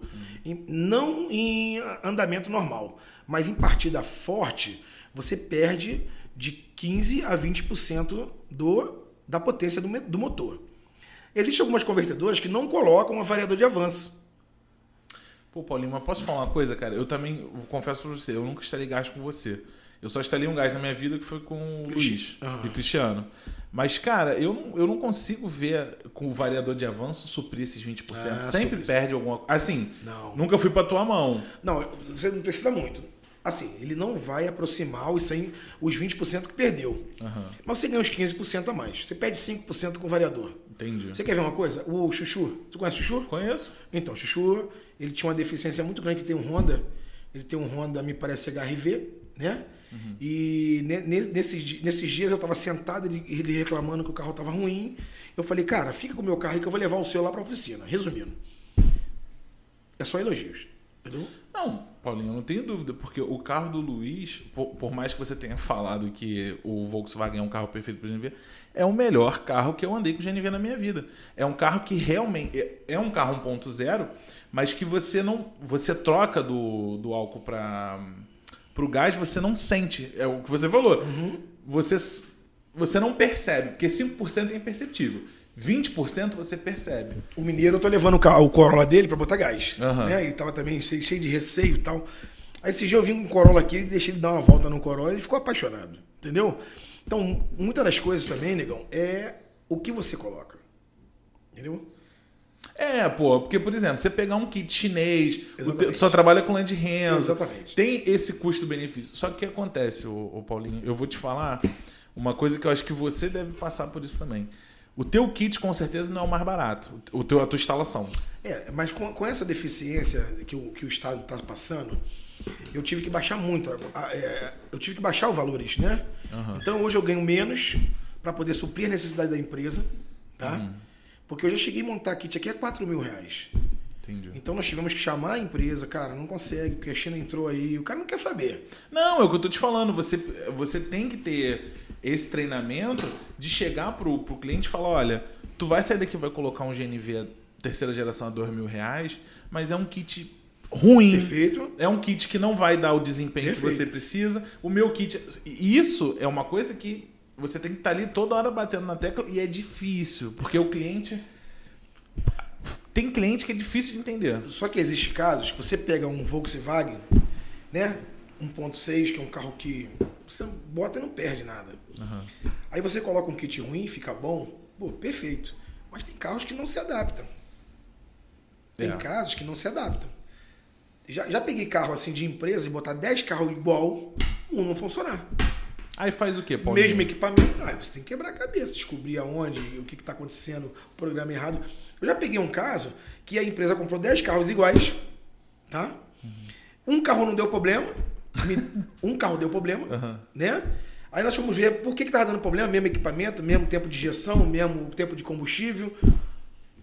A, a, programação do carro veio diferente porque o carro veio de outro, de outro país. Que doideira. Entendeu? Entendi. Porque às vezes um carro vem da Argentina, não vem do México. Exatamente. Então a programação era diferente. Então a gente aplicou a programação em todos os carros, tá? Bum. Só que um carro veio de fora. Então a programação do país lá era diferente. Então você tem que estar ligado nisso e tem que ter profissional também para poder identificar o problema, né, cara? Porque não é só. Você, não é só você instalar. Tem que entender. Não, é igual, por exemplo, kit quinta geração, uhum. sexta geração. O cara tem que estar com o computador do lado. Assim, é, é a visão minha de cliente. Você me corrija se eu estiver errado. Você não consegue fazer nada assim. Não consegue fazer nada. Nada, nada. Porque ali, ali, ali já diz que a linha de diagnóstico é feita dessa maneira. Você joga o programa. Uhum. Né? Aí você pega o tempo de injeção do combustível e repassa para o GNV. Uhum. Então ali já tem 90% de, de, de, de, tempo de injeção é. bacana, né? Porque você pegou o, o tempo real, que uhum. é o de fábrica, e repassou para o gás. Uhum. Não é isso? isso? Você ganhou. Aí você instala o gás e perde 10%. Vamos supor que você perde 10% aí. Se você não pôr um variador de avanço bom, que entre no sensor de rotação, porque eu já vi casos de variador, o cara falando, ah, eu instalei o carro ruim. Chega lá, tá desligado, pô. O cara bota só para mostrar pro, pro cliente que a luzinha acendeu. Entendi. Entendeu? Ah, a luzinha acendeu. Aí o cara tá ali. E tem muito safado nesse ramo? Ah, eu não posso falar isso, né? todo, todo, toda profissão. Todo ramo tem, né, cara? Toda profissão tem, né? E vou te falar, cara. eu conheço algumas pessoas que. Cara, todo mundo quer economizar dinheiro, né? Uhum. Todo mundo quer. Então eu conheço algumas pessoas que são traumatizadas. Eu confesso para você que também tive meu trauma com outros carros. Então é assim, você às vezes você fica traumatizado com o GNV. Sim. Porque você pega um profissional que não consegue Sim. e o carro fica ruim, tu fica, meu Deus. Tá, mas e você também, quando você pega um profissional ruim, que instala e fica bom. Ah, tem, também tem isso. Acontece, acontece, acontece. acontece. Isso é verdade, isso é verdade. Entendeu? Então, na- em todas as áreas tem, eu acredito que no, no teu ramo também tem. Não, sem dúvida, todo ramo tem. Entendeu? E também tem o dia também, Paulinho, é aquilo. Não é uma máquina que instala, é uma pessoa. Às vezes o cara acorda puto, fala, ah, meu irmão, sei o que, esse fio. Óbvio que você, como patrão da empresa, vai estar lá em cima para não deixar isso acontecer. Mas acontece, não tem como. É, mas vai muito da qualificação do profissional também, né? Mas tu briga muito pela qualificação do Ah, eu funcionário? brigo, eu brigo e treina- treinamento direto. É mesmo, eles, eles treinam. E outra coisa, lá eu tenho o Cristiano que, que, que entende, entende de GNV, tem o Ivan e tem a mim. Já aconteceu o caso de eu estar quebrando a cabeça ali, não conseguir resolver, o Ivan, Paulinho, chega pra lá. né? E o Ivan resolver. Ah, não. Essa... Mas, cara, eu vou te falar uma coisa. Eu trabalho hoje aqui com meu tio. O meu tio gerencia o, Sim, o sim. posto. E eu, eu vejo, assim, a capacidade de gerenciamento dele. Eu fico assustado às vezes, porque tem coisas. Porque eu sempre trabalhei muito com meu pai. E o meu pai, aquela coisa de pai, ah, deixa eu fazer, não sei o quê, fica em cima e vê. Eu fico vendo meu tio, meu tio, ele, ele olha pra mim assim, resolveu? Quero nem saber. Você resolveu? Não vou ter apurreação? Não, não vai ter. E eu acho isso uma capacidade de gerenciamento, até porque você passa confiança pro Sim, teu funcionário trabalhar, mas é o caso do, do que você estava falando. Existem casos que você pega. Eu, eu já, já aconteceu comigo do, do- de um profissional pegar uma ferramenta e eu já sabia que o cara não sabe. Não entende. Do cara. Já, é, já aconteceu de pegar um cara da Delgás, que é uma empresa grande, né? E mandar o cara medir um multímetro, uma tensão, o cara não sabe medir. Não sabe É, onde o, enfiar o o multímetro. cara, o cara aprendeu, não sabe a escala de, de multímetro, não sabe é, manizoar, manizoar um multímetro. Uhum. Entendeu? Já aconteceu comigo. Do cara ter 10 anos de profissão e o cara não saber qual é a escala do multímetro. Ah, cara, eu vou te falar, eu tenho um sério problema com, quando eu chego numa oficina mecânica que eu não vejo um computador. Se o meu carro for mais antigo, eu nem me incomoda. Agora, se for um carro novo, eu fico meio assim, falo, pô, cara, esse cara não vai conseguir ser um computador. Esses carros hoje em dia são todos eletrônicos. É tudo computadorizado. Diferente do meu avô que regulava carro com um copo d'água em cima do, Não, tu em ouve, cima do filtro. tem mecânico aqui que o cara fica assim, acelera. Isso. Não sei o quê. Ih, tá com problema nisso? Isso, isso. Cara, isso acabou. Isso aca- A minha visão, e eu não entendo muito, mas pra mim acabou. Eu tô errado, Paulinho? Não, certíssimo. Ó, e pra você ver, eu parei até de fazer alguns cursos, porque quando fala, pô, Paulinho da Nova Gás tá aí, o Rogério da Gascar tá aí, então a gente tem muito peso, pô, mas não é peso de. Porque hoje tem muitos profissionais que entraram no mercado que entendem muito mais do que a gente. Entendi. Porque já pegaram a era nova de injeção eletrônica, entendeu? Os caras- tem, tem, tem meninos aí que, que São maravilhosos. maravilhosos, mas não tem a, a prática. É porque, sabe o que acontece, Paulinho? É porque assim, eu, na minha visão, eu, o cara pode entender muito de instalação, Sim. mas às vezes não sabe gerenciar, não sabe atender o cliente. Então é assim, você ser bom é uma soma de vários fatores. É minha visão. Tu tem que saber lidar com o cliente, saber acalmar, saber vender, saber gerenciar, saber comprar. Então, assim, às vezes o cara é um puta do instalador. Mas também ele ainda vai aprender muita coisa que você já sabe. Não, eu, eu, eu trabalhei com um cara, o Leonel da Land Renzo, quem conhece. Cara, eu não conheço ninguém que gosta daquele cara. É mesmo? Ninguém. Que é o, é o técnico. Foi mandado embora agora recente da Land Renzo. Agora está numa empresa que eu, particularmente, eu, eu vou até consultar o kit dele, porque o cara é muito bom. É mesmo, cara. Mas não consegue, você não consegue conversar com o cara. Con- Conviver Parece com que ele. ele, se é pudesse comer, ele se comia, entendeu? é, o cara é assim. Se ele pudesse arrancar um braço comer um braço, porque o cara. Mas o cara entende, entendeu? O cara, além de ter prática, tem teoria, Entendi. entendeu? Tem muita teoria. Eu aprendi muito com o Leonel. Leonel é um amigo, é um amigo que tem uns seis meses que eu não a vejo, porque ele partiu para uma outra empresa e eu não queria sair da Land Renzo. Mas a Land Renzo no Brasil tá cara, porque o dólar aumentou muito. Quanto, quanto hoje tá um que, por exemplo, uma instalação tua da Land de Ah, de sexta depende, depende. Quinta geração, uns É. 4 mil reais. É, mas não tá tão fora assim, né, Não cara? tá fora, mas eu já cheguei a vender a 5. É, e com a margem de lucro maior, Entendeu? né? É, eu já cheguei é- a vender a 5 mil. Aí eles baixaram um pouquinho, a gente baixou um pouquinho a qualidade. Aí trocaram os cilindros, porque eles trabalhavam com cilindros Silbras. Ficou muito caro, não vale a pena. É, Faber, Faber para país, que hoje não vale a pena mais trazer, porque é um cilindro mais leve e com a capacidade maior de, de, de- de armazenamento. Entendeu? Então, as coisas estão dificultando, porque ou o dólar está lá em cima e é cotado tudo em dólar. A gente todo dia chega lá, O dólar foi pra estar em 6 pontos, né, cara? seis contos. Na última vez que eu vi, Não, vamos lá, cinco, 5 cinco e pouco, pouquinho, 6 é. reais. É uma diferença, é uma diferença brutal. Hoje mesmo nós convertemos uma empresa que convertia 10 carros por dia, convertemos dois. Entendeu? Com 10 funcionários, a empresa que tem um, um funcionário caro, porque para você ter um funcionário eh, bom, você tem que pagar. Yeah, tem, que pagar, Tem que pagar. tem Se que não pagar. pagar, a concorrência te engole. Yeah. Porque o cara não, não investiu nada, o cara não, não, não- qualificou o profissional. Então ele tá ali, ó. Pra ele é muito mais fácil ele pegar um cara que, e, ó, vem trabalhar comigo. E o cara já tá qualificado. Perdi. Perdi agora recente um. E não pude fazer nada, porque não tá, não tá dando. Não tá dando pra você. Não, Paulinho, é, é aquilo que tu falou, né, cara? Uma margem de lucro que tu tinha alta, vai diminui. O. Cara, tá muito ruim de vender. Essa situação do coronavírus aí impactou todo mundo. Impactou todo mundo. São 11 mil pontos comerciais fechados 11 esse mil, ano. né? 11 mil. É, eu acho que se a Nova Gás continuar do jeito que tá, eu vou ter que desempregar pelo menos uns 5, entendeu? Eu vou ter que fazer isso porque o custo tá muito alto. Não, é, cara. O, o aluguel não baixou, a água não aumentou. Não, o aluguel aumentou, a água aumentou, a luz aumentou, né? É, aqui eu te falo, por, por exemplo, aqui no posto, a gente chegou a ter 9, 9, 9 10 funcionários. É o que eu tenho hoje, 10. Porra, a gente hoje tem 7. E é aquilo, todo dia você fala assim, cara, vai ter que cortar um. E vai enxugar mais um, né? Vai enxugar mais um, vai enxugar mais um. Aí tu fica naquela, pô, enxuga, não enxuga. É. Aí o movimento melhora um sábado, tu não sabe o que fazer. Isso. Pô, cara, escritório aqui, advocacia com essa coisa da Aham. pandemia, parou. A gente tá parado. Fórum aqui não tem audiência. E eu vivo de fazer isso, eu sei, entendeu? eu sei, eu sei que Então é assim, a gente tá. Se você, se, se você não tem uma reservinha de dinheiro ali pra pagar funcionário, aqui eu não pago aluguel, graças a Deus. Aham. Então é assim, porra, eu tenho uma loja em Caxias, eu fiquei seis meses sem receber aluguel. Entendi. Isso tudo influencia na tua renda. Não tem como, essa pandemia, quem tem comércio ficou fudido, não tem jeito. Cara, eu, eu te garanto, é, assim, E vou te falar, ano que vem vai ser pior. eu, eu acredito que sim também. É isso que eu ia te falar. É.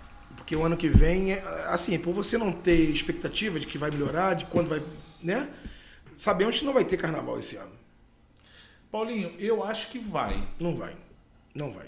Eu acho que a vacina chega em janeiro, cara. Não, chega janeiro, mas até vacinar todos vai demorar um pouquinho. Sabe por que que eu acredito que vai? Vou continuar teimando, porque se não tiver carnaval no Rio de Janeiro, fudeu. Então se prepara. se prepara para esse bloco aí que. Porque, por exemplo, aqui mesmo, Aham. aqui mesmo, é uma cidade que depende do carnaval em fevereiro, pô. Você quer ver uma coisa? Eu coloquei, como a nova gás estava ruim, eu tinha que pagar os funcionários, não deixei de pagar um centavo, paguei todos em casa. Depois eu voltei com eles, fiquei com essa dívida, porque essa dívida eu tenho que pagar, né? Eu tenho que pagar essa dívida, não tem jeito. Você manter 10 funcionários em casa durante dois meses, que eu fiquei dois meses em casa. A Nova Gás ficou fechado dois meses. Porra, é um puta de um Entendeu? prejuízo. Aí vem aluguel, que é um aluguel caro. é, Meu, meu aluguel é muito caro. Entendeu? Muito mesmo. Muito. Não é pouco caro, é muito caro. Mas isso eu fazia, montava 10 carros por dia. Entendeu? Hoje eu monto dois. Não se incomodava tanto, né? Hoje eu monto dois. Então, baixou muito. Eu, de repente, estava pensando em diminuir um pouco. Depois eu- as coisas acontecerem de novo, a gente vai aumentando. Aí eu tive que partir para outro ramo. Entendeu? Eu tô com uma empresa fechada de reteste de cilindro. Ia ser a maior da Baixada. Eu tenho quatro. Eu tenho. Eu montei uma Ah, empresa. é verdade, tu comentou isso comigo, tu tava abrindo Eu montei isso. uma empresa para quatro requalificação, mais a, a aula que eu ia dar de GNV e reteste de cilindro. Nós já investimos. Pode falar valores? Pode, fica à vontade. Nós investimos aí nessa empresa já 160 mil reais. Cacete. Fechada. E sem previsão de abrir. Sem previsão de abrir. Porque não adianta, você vai empregar e não vai ter, e não vai ter trabalho. Entendeu? Porque caiu. Eu, eu tô no ramo. Eu, eu, eu tô vendo. Eu retestava 10 cilindros por dia, uma empresa só. Eu com a requa- re- re- retestadora, é, é que o nome certo é re- requalificadora de Tá, cilindros. deixa eu só entender. O que, que essa empresa nova que você estava abrindo faz? ela, ela faz o reteste do cilindro. O cilindro tem uma vida útil de 20 anos. Aham. Mas a cada 5, você tem que fazer um teste hidrostático dele. Porque quando você abastece, ele delata. Aí quando ele esvazia, ele. Né? Descomprime Isso aí. Então ele, ele fica sofrendo essa, essa variação. essa variação de, de peso, de perca, né? Então você tem que fazer o reteste para poder ver se ele suporta por mais 5 anos. Então tem que fazer quatro retestes em 20 anos. Cinco, a cada 5 anos você tem que fazer esse teste de pressão. E é perigoso, negão. Tem que fazer. Ué, aquele gás que explodiu um tempo atrás aqui no Rio, que matou Sim, a. sim. Parece que não tinha. Assim, Até onde eu li, parece que tinha problema no, no lugar que fez o, ex, a- Reteste. o reteste. Pelo que eu li, não acompanhei. É, eu não acredito, não acredito. O, o que explodiu, que eu, que eu tive contato com o dono, ele comprou esse cilindro, Aham. ele comprou esse cilindro no, no, no- no ferro velho. E como é que essa porra De um carro instalada? batido. De um carro batido. Esse que explodiu? que tu- É, é. Ah, Aí, ele, em vez de mandar para uma empresa séria para fazer todos os testes hidrostático, pressão, água, pintar por dentro, pintar por fora, porque tem essas etapas, que o cilindro passa por essas etapas. Ele mandou para um cara, o cara pegou o rolo e ó, pintou o cilindro e Foda-se. o cilindro sofreu. Sofreu temperatura. Não, ele sofreu uma batida, né? Você não sabe a que ponto a batida. Não, não foi batida. Ele sofreu o aquecimento, porque o carro incendiou, Puta. destemperou o ferro. Então, o gás, aquelas bombas que você. Você deve conhecer muito bem o negócio de bomba de combustível, mas eu vou tentar te explicar. Não, mas como tô aqui funciona. pra aprender. O, o, o posto de gás, ele trabalha com uma pressão de 220 bar, né? Dá 4.000, 4.800 libras, mais ou menos. É, é pra, aproximadamente. 4 É muita coisa. É muita coisa. Um compressor de, de posto de gasolina, que enche teu pneu, tem 80 libras, não é e isso? olha lá. 80 libras. É, 80 libras, olha lá. Não é isso? E- Esse aqui não deve chegar a 60. Não, tá bom, que eu, esse dia eu abasteci a suspensão do meu carro e ele foi a 120. Foi mesmo? foi, Ah, foi 120. Então, eu, eu- quando você sofre, o, o posto de gasolina, ele nunca manda pressão a mais. Ele vai mandar 220, porque ele só suporta aquilo. No máximo ele vai a 250. Entendi. A válvula de alívio, ela estoura com 250. Se o posto liberar um pouquinho mais, a válvula de alívio do cilindro ela vai liberar o gás para não explodir. Aham. Então, o compressor do posto não tem força para explodir um cilindro. É porque o cilindro estava comprometido. Entendeu? Entendi. Ele não foi feito os testes, porque se ele fosse para lá, ele rompia no solo. Porque o teste de cilindro é todo feito no solo. Você faz umas câmeras, Ah, entendeu? Aí enche ele de água, empurra ele no solo e empurra a pressão nele. Então, Se estourar, estoura ali. Não, ele, quando chega a 350, meu amigo, ninguém segura. É mesmo? É. Só que, só que tem água, então ele vai deformar a camisa Aham. que você investiu, mas não vai explodir a oficina toda. Entendi. Então, quando um cilindro vai para ser feito o reteste, você tem que fazer primeiro aquela checagem. Se o cilindro não foi queimado, ele não. Simplesmente, rapaz, acho que ele não tirou nem a válvula. Ele pintou com válvula e tudo, porque do jeito que estava lá, A situação do negócio. ele pintou com válvula e tudo, então tá enrolado, né? É, cara, é difícil até de E, defender um, e um, e um trabalho desse é 200 reais, cara. Porque assim, ô, ô Paulinho, é uma situação, cara, que. Não tem defesa, né, cara? É uma, é uma coisa muito séria. Você ter um kit de GNV no carro. Porra, você vai estar com diversas pessoas. É muito complicado. É de- eu tenho pena do, do, do, do- cara que fez isso, que ele vai responder com certeza. Você já não tá respondendo. Eu aconselho a você, todas as vezes que você comprar um cilindro usado, não é que você compre num carro, porque o carro, ele tá ali com todas as revisões, né? Aham. Então você vê ali que ele tá com reteste, tá com homologação, então isso aí não vai te trazer problema nenhum. Mas se você comprar um cilindro na tua porta, ou um na internet, cara, pede para checar o cilindro. Entendeu? A primeira coisa que você tem que fazer é checar o cilindro. Não é mesmo? É, o mais perigoso. É o mais perigoso. É porque ali é que tem o armazenamento. né? E você vê, não sai fogo, não sai nada. É só de- o deslocamento do ar que faz aquele estrago todo. Entendi. Não tem fogo, não tem nada. Paulinho, vamos dar uma pausa aqui pra gente tomar uma água, você responder teus, teu, teu, tuas mensagens aí e a gente já volta. Beleza.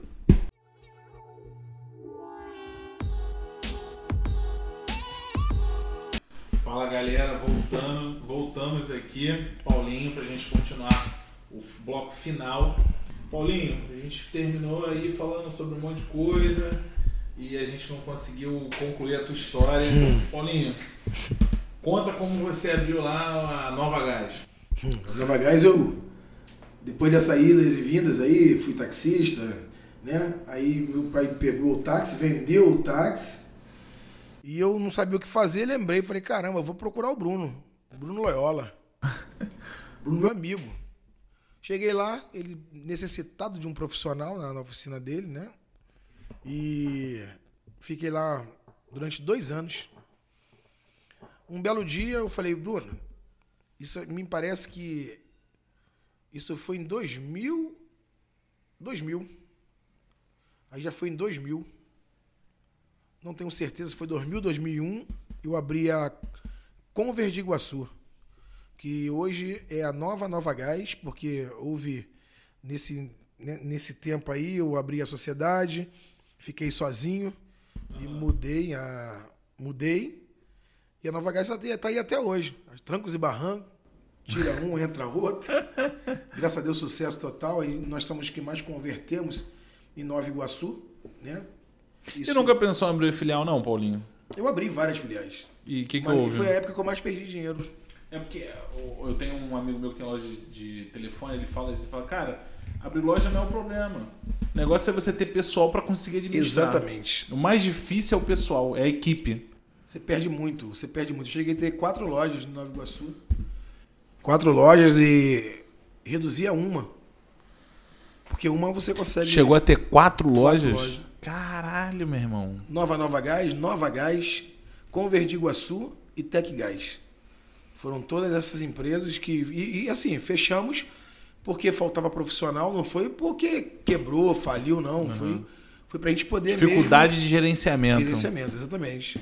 E hoje é esse sucesso que aí, graças a Deus, a pandemia veio, a gente conseguiu trabalhar bem. Tá fraco para todo mundo, as empresas estão fechando. Mas eu acho que o, o que está acontecendo hoje, o, o Guilherme, uhum. é a, a, falta de, de, de, de clientes. Porque o cara fica desempregado, né? Geralmente o cara já tem um carro a gás, o que ele faz? Bota no Uber.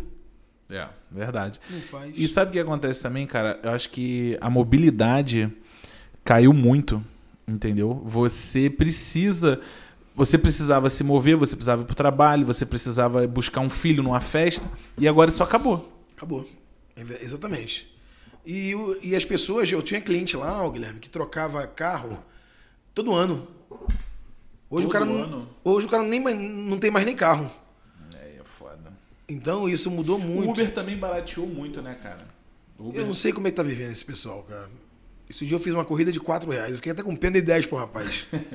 Entendeu? É, cara, eu vou te falar, eu também não sei, não. É difícil. Porque eu, aqui em Mauá, que é uma cidade de 50 mil habitantes, eu já comecei a não andar. Tipo assim, às vezes o carro tá ali, eu vou cortar o cabelo. Vai de Uber. Vou de Uber. É. Pego 5 reais. Aí na volta eu pego outro 5 reais. E, cara, tranquilo. É verdade. Aí tu fala assim, cara, por que, que eu vou ter um carro? Pra pagar IPVA, seguro, verdade. parcelar o carro? Se eu tenho. Você bebe, você pode. Né? Você pode fazer o que você quiser. Quiser. Então, Paulinho, mudou muito. Deixa eu entrar em outro assunto aqui agora. Cara, tu tem esse. esse na mão é o que? Tu tem? Eu tenho uma, uma deformação. E você, como uma pessoa que teve uma deficiência física, tu tem. Tu, tu, por exemplo, tu sofreu algum preconceito, alguma Não. dificuldade? Nada? Acho que preconceito é da pessoa mesmo, né, Guilherme? Eu acho que nada muda. Se Deus mandou assim, ele sabia que, que eu ia conseguir. Eu, eu levo por esse lado. Eu não tenho. Nunca tive. Nunca, nunca tive um amigo que me botou um apelido. É mesmo? Não, não, nunca tive, porque eu nunca, nunca esquentei, eu nasci assim, cara. Eu nasci. Entendeu? Eu nunca tive problema com isso, não. Eu, eu até acredito que Deus me marcou para não perder de vista. que isso, cara? É sério, sério. Porque eu fui muito. Eu, eu, eu sou muito feliz. Uhum. Eu costumo dizer que tudo que eu boto a mão, uma coisa dá certo, entendeu? Então. Abençoado. Abençoado. É, porque assim, você hoje lida com mecânica, né? Que é uma coisa que depende da mão, depende. Não, não mais, né? É, não, hoje é, as hoje coisas, não, é. as coisas mudaram. Mas se tiver que botar a mão, Guilherme, hoje eu, a minha parte hoje é mais é, é, é indicar, entendeu? É vender. Eu não, não, não tenho mais. É, já... é, é porque é aquilo também, né, cara? Você, eu, isso eu aprendi com ouvindo, eu não lembro quem. O cara falou, a partir do momento, lembrei, foi o Fábio da Conte, não sei se já ouviu sim, falar sim, da sim. Sorvete. Ele falou, cara, eu tive uma empresa, eu tive quatro restaurantes e a fábrica. Ele passou por um problema semelhante com você. Ele falou, eu vivia com. Não é o seu caso, mas ele falou, cara, eu vivia com dois mil reais por mês. Eu hoje, eu, hoje eu acho que vivo com menos. Não, mas para você ter ideia, ele falou o seguinte: Porque eu não era o dono da empresa, eu era o bombeiro. Sim. Se o chapeiro faltasse, eu era chapeiro. Se Não. o entregador faltasse, eu era entregador. Não, isso eu faço também. Não, sim, mas ele também faz. Mas foi o que ele falou: você não pode viver isso. Você tem que não fazer nada para observar o que está funcionando, o que, que não está, gerenciar os processos. É, eu costumo dizer que nós, nós somos parecidos com um cozinheiro, né? É, o cozinheiro, Ah, tá. entendeu? O, ele tem ali a pessoa que corta, ele tem a pessoa que refoga, ele tem a pessoa. Mas o toque final é dele. Ah, não, sem dúvida. A mão do dono faz toda a O diferença. toque final é do dele. E, e você tem que aprender a diluir isso aí, meu irmão, de, de maneiras que você consiga. Eu não, não monto mais há muito tempo, mas o, o, o refogar final é meu. E essa nova aventura que você está vivendo agora do restaurante? Cara. você tá com dois e tá gostando Cara. desse novo empreendimento? Cara, legal, legal. Eu, assim, eu nu- nunca achei que eu en- en- entre por, por esse lado, né? Eu nunca achei que. Mas eu tô gostando. O negócio tá bacana, tá vendendo. Não, lá vive lotado todo É, dia. O Brother está sendo um sucesso aqui na praia de Mauá, né? A gente se surpreende todos os dias. Todos os dias tem coisas bacanas e coisa que a gente está aprendendo, o dia a dia. A, a- a dificuldade nos ensinou a viver de outra maneira, entendeu? A dificuldade, porque o gás ficou muito ruim. É. Eu, Tem que diversificar, né, cara? O empresário tem que É diversificar, verdade. não tem jeito. verdade mesmo. E, e tá sendo assim. Um dia após o outro, um dia eu aprendo, um dia eu tomo pancada. No começo, Guilherme, até confesso pra você que tomei umas pancadinhas, sabe? Ah, mas isso é normal. Mas cara. foi pra aprender. Eu aprendi com a pancada. E, e- e muitas das vezes ninguém fala isso. O cara já. Ah, eu me dei bem, não. Eu tomei pancada demais. Dúvida. Enterraram garrafa na areia. Aí a gente passou a vender latinha. É, meu amigo, o negócio não é, não é fácil, não. Cara, eu, eu falei isso pra você até quando a gente tava conversando agora. Eu, restaurante, cara, é um dos é mais trabalhosos que tem, porque são muitos itens. O, con- o restaurante cheio, você não consegue observar certas coisas. É, você tem que ter uma gerência muito grande daquilo ali. Aquilo ali é um trabalho muito, muito cansativo. Mas você sabe, Guilherme, eu, eu tive na Teta do Boi. Posso falar o nome da empresa? pode, Teta do. Boi. E eu achei magnífico aquela maneira que, que, que um rapaz, eu não lembro o nome dele, porque eu vi ele umas duas vezes. Ele ia de mesa em mesa, ele falava com um, ele falava com outro. Eu falei, rapaz, eu quero ser igual esse cara. É o careca barbudo ou o mais novinho? Não, é um careca barbudo que tem uma Land Rover. Eu não, não- não- É, ele, ele vendeu a teta. É, ele agora, agora é o Nelinho, mas ele ensinou o Nelinho da mesma forma. Cara, muito, muito, cara Isso é- muito. E ele levantou aquilo ali, porque aquilo ali passou na mão de duas pessoas que não conseguiram fazer dar certo. Aquele cara pegou o ponto queimado Uhum. e levantou com, com, com isso que você está falando. Com carisma, de entender o lado do cliente. é Eu muito aprendi, importante. eu aprendi dessa maneira. Eu vi ele trabalhando, eu falei, cara, eu consigo fazer aquilo ali. É tudo que eu sabia fazer. Entendeu? Era é, tratar os outros bem. Porque eu, eu gosto de ser bem tratado, entendeu? Então eu gosto de tratar. Embora é um, é um segmento que eu não conheço, não, não, não conhecia, né? Agora já estou Aham, mais familiarizado com a situação. Mas eu achei muito bacana a maneira dele trabalhar. Eu sou um, um dos fãs dele. Ele nem sabe disso. Ele nem sabe que ele me, me, me, me- Inspirou. me inspirou a, a trabalhar da maneira que ele trabalhava. E o, e o Brothers hoje, tudo indica que nós vamos montar uma outra. Pô, É, bacana, nós cara. vamos montar uma outra lá na Praia do Limão, né? Ah, cara, eu tô acredito que até agora eu não fui lá ver aquela É, reforma. não, eu passei lá esses dias e eu já dei, dei até uma paquerada lá, tem umas lojas lá. Entendeu? E o Robson, que é, hoje é meu sócio no Brothers, e ele falou, cara, vamos devagar. Mas eu, eu aprendi que quando você. Muito devagar, você não constrói nada, meu irmão. Porque a, a vida passa muito rápido. Você vê, esses dias eu tinha 18 anos na Nova Gás e já tô com 48. Então eu, eu, eu, eu, meto a cara e faço, não tem esse negócio. Tudo bem que o investimento, você tem que ter investimento, não adianta você entrar também com a cara e coragem, você tem que sa- saber o ponto certo, o quanto você vai investir, né? Mas eu sou muito. Eu gosto disso aí. Eu gosto de meter a mão, fazer. E gosto de fazer bonito, gosto de fazer o certo. Que nós pegamos o Brothers ali todo arregaçado.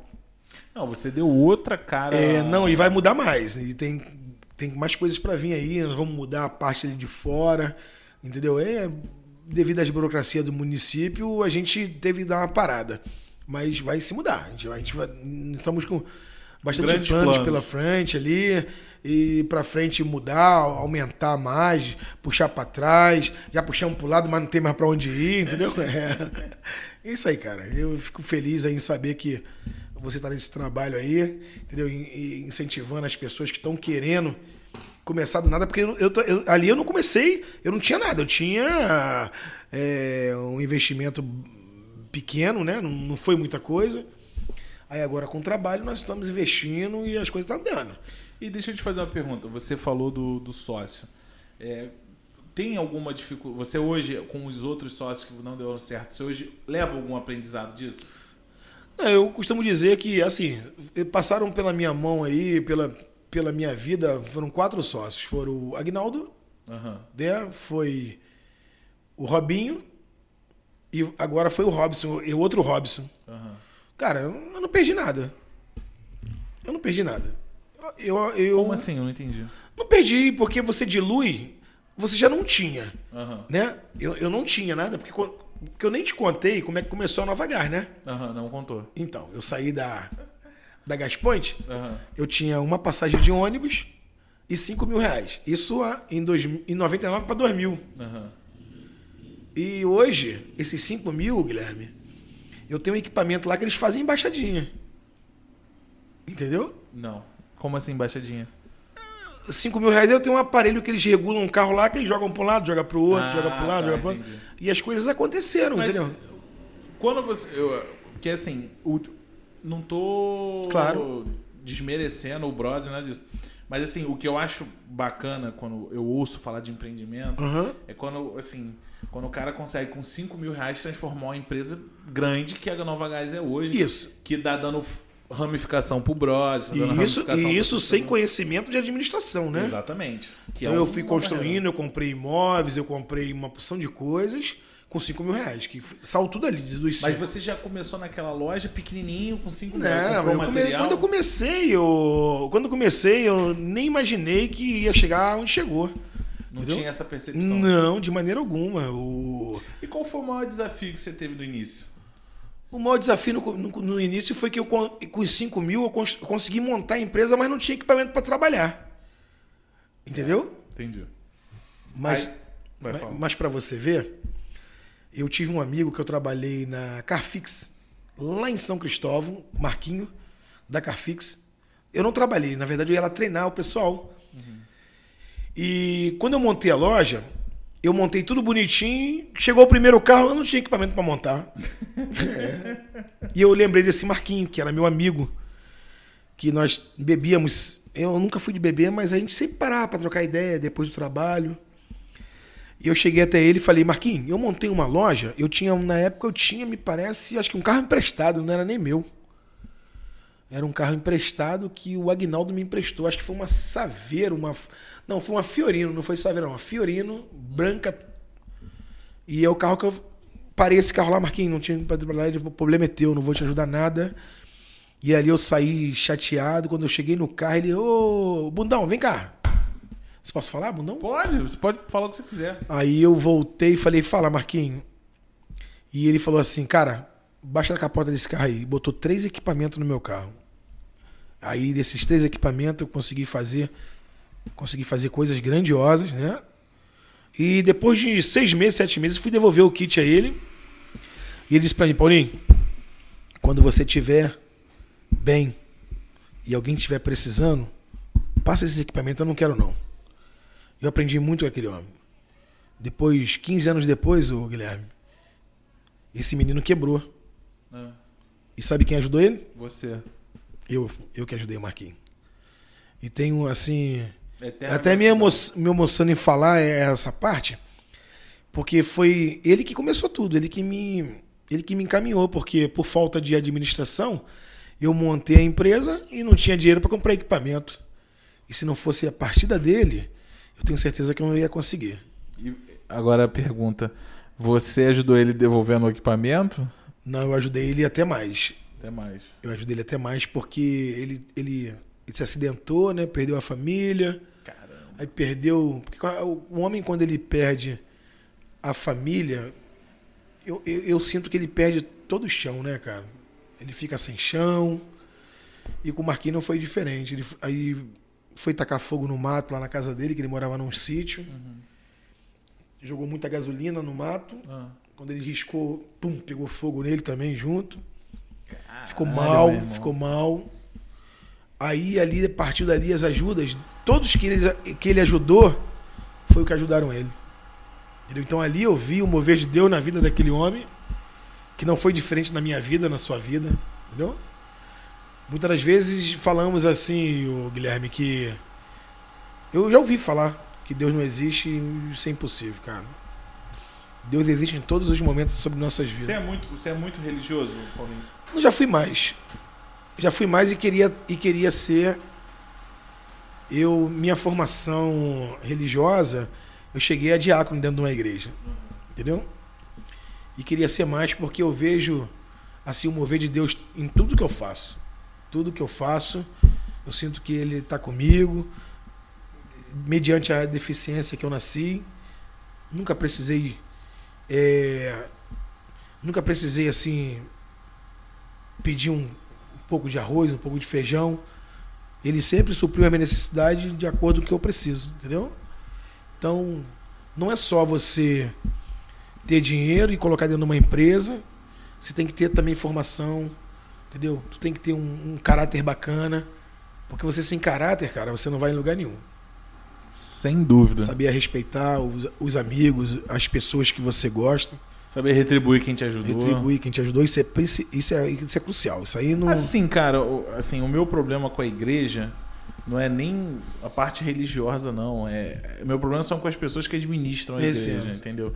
Que é uma, assim, que eu acho que é um consenso geral que tem muita gente, como a gente falou antes, tem profissional ruim em todas as áreas, Uhum. inclusive na, na igreja. Entendi, Mas fora isso, eu também tenho minha fé, minha crença, entendi. entendeu? É, mas é bacana. Eu, eu, eu, eu, eu me sinto bem. Eu costumo, eu, eu costumava dizer, Guilherme, que muitas das vezes eu ia para a igreja para carregar a bateria. Entendeu? Não era para olhar o homem, porque o homem é falho, como você é, eu sou falho também, entendeu? Temos as nossas deficiências. Mas eu ia ali para carregar minha bateria, porque eu trabalhava a semana toda igual um cavalo, né? E final de semana eu, eu, eu gosto, até hoje eu gosto de ouvir a palavra, eu coloco no, no, no vídeo. Eu gosto, eu- me faz bem. Não, é, claro, sem dúvida. Deixa eu te fazer uma pergunta. Qual foi a situação mais inusitada que tu pegou lá na Nova Gás? Ah, foi, tem bastante, tem bastante coisa. Conta uma aí pra gente. Ah, tem bastante. Uma vez o, o rapaz me, me, me chamou e falou que o carro feria muita gás.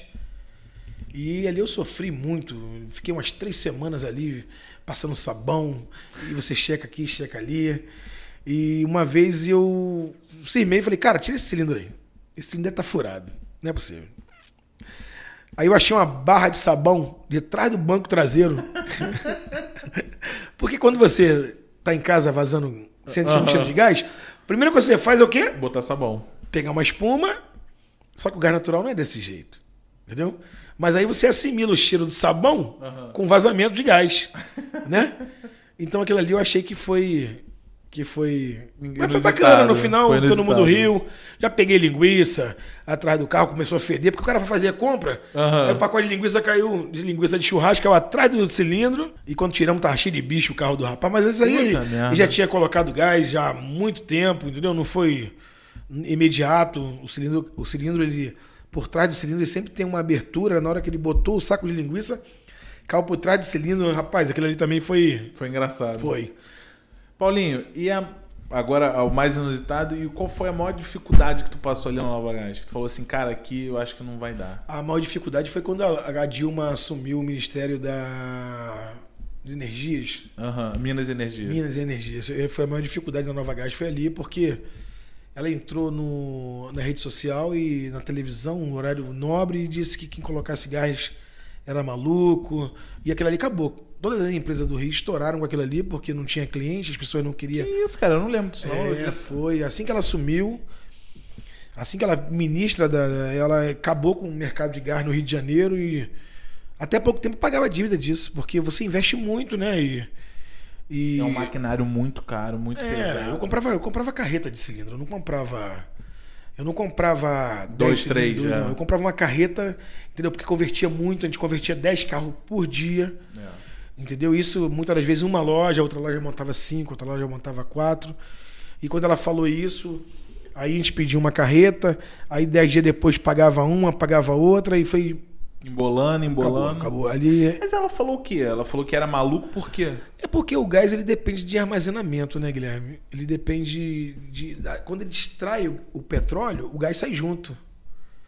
E eu, eu ouvi dizer que esse gás ele é bombeado para Bolívia, Ah, é, teve aquele problema de, com a Bolívia também. entendeu? né? E depois passado para o Brasil de novo. Eu não entendo por que o Brasil, com tanto espaço aí, não. Não Um fizeram. processo esse gás. Entendeu? Aí ele vende, vende por dois reais e pouco, não sei como é que é feito isso. E- mas eu vou procurar saber. Depois eu volto com mais, Mais com informação. mais informações. Eu- essa parte aí não é muito da gente, não. Mas sabemos que é dessa maneira. Vende-se e depois compra. Porque eles têm onde guardar, eles têm onde armazenar e o Brasil não tem suficiência para isso. Entendeu? E, e no, no Brother, qual foi? Ali deve ter várias situações inusitadas, né? Cara, ali. Não, é. Tô gostando, Guilherme. Tô gostando. O negócio tá. Não, mas tu nunca viu nada ali engraçado que vale a pena Ah, comentar, tem não? muita coisa. É, mas pode envolver pessoas, né, Guilherme? Ah, tá, tá, tá. Que. Que aqui é uma cidade muito pequena. Não, pequena e mu- muita gente que fala demais, né, Guilherme? Mauá é, tem essa, esse pouquinho aí. Eu, eu- assim, eu tô acostumado em cidade grande, né? E as pessoas não se conhecem. Aqui todo mundo conhece todo mundo. É, aqui Entendeu? todo mundo, aqui todo mundo sabe de quem compra, quem é que Todo vende. mundo conhece todo mundo. Eu não queria, nesse caso, eu não queria. Mas assim, tem, tem coisas bacanas, tem. Eu passei numa- esses dias mesmo, o cara me abraçou. Ah, pai, você, caramba, você mudou. Não, não mudei nada. Aquela, me falaram que aquele, aquele problema ali sempre existiu ali, né? Muita sempre, gente. sempre existiu aquilo ali. Não foi eu, não mudei nada. Eu não mudei nada. E outra coisa, eu não fiz nada de burro. A pessoa, não, foi feito uma coisa que eu achei que ia ser uma coisa normal e o negócio explodiu. A gente também se assusta Não, com sem a velocidade dúvida, sem do, dúvida. com a velocidade do que das coisas estão indo. E eu falei pro Robson que no frio, que aqui me, me, me falaram que aqui você ganha dinheiro no calor, É. né? No frio a cidade fica deserta. E aqui tá sendo o contrário. Eu tô conseguindo. Mas eu vou te falar uma coisa, eu acho que também que isso foi muito efeito da pandemia. Será? Eu tenho certeza. Pelo seguinte, o que acontece? Aqui dava 10, 11 horas, Sumia todos. sumia todo mundo e, e tinha as crianças tinham escola. Então o pai não saía de casa porque o filho ia ter aula. As pessoas... Com esse reflexo da pandemia, todo mundo ficou preso. Depois, as pessoas foram pra rua sem direção. Entendi. Porque você não tinha festa, não tinha nada, porque tava em quarentena. Então, quando liberou aquele iníciozinho ali, foi onde todo mundo falou, pô, cara, vamos ali pra, pro pole, que tem uma música. Aí você abriu o bar e isso foi explodindo. Mas aqui, Mauá sempre foi muito ruim no frio, muito ruim. Mas, Guilherme, se você não sabe, o Brothers, ele ele era na rua. Na rua que eu moro, ao lado da minha casa. Né?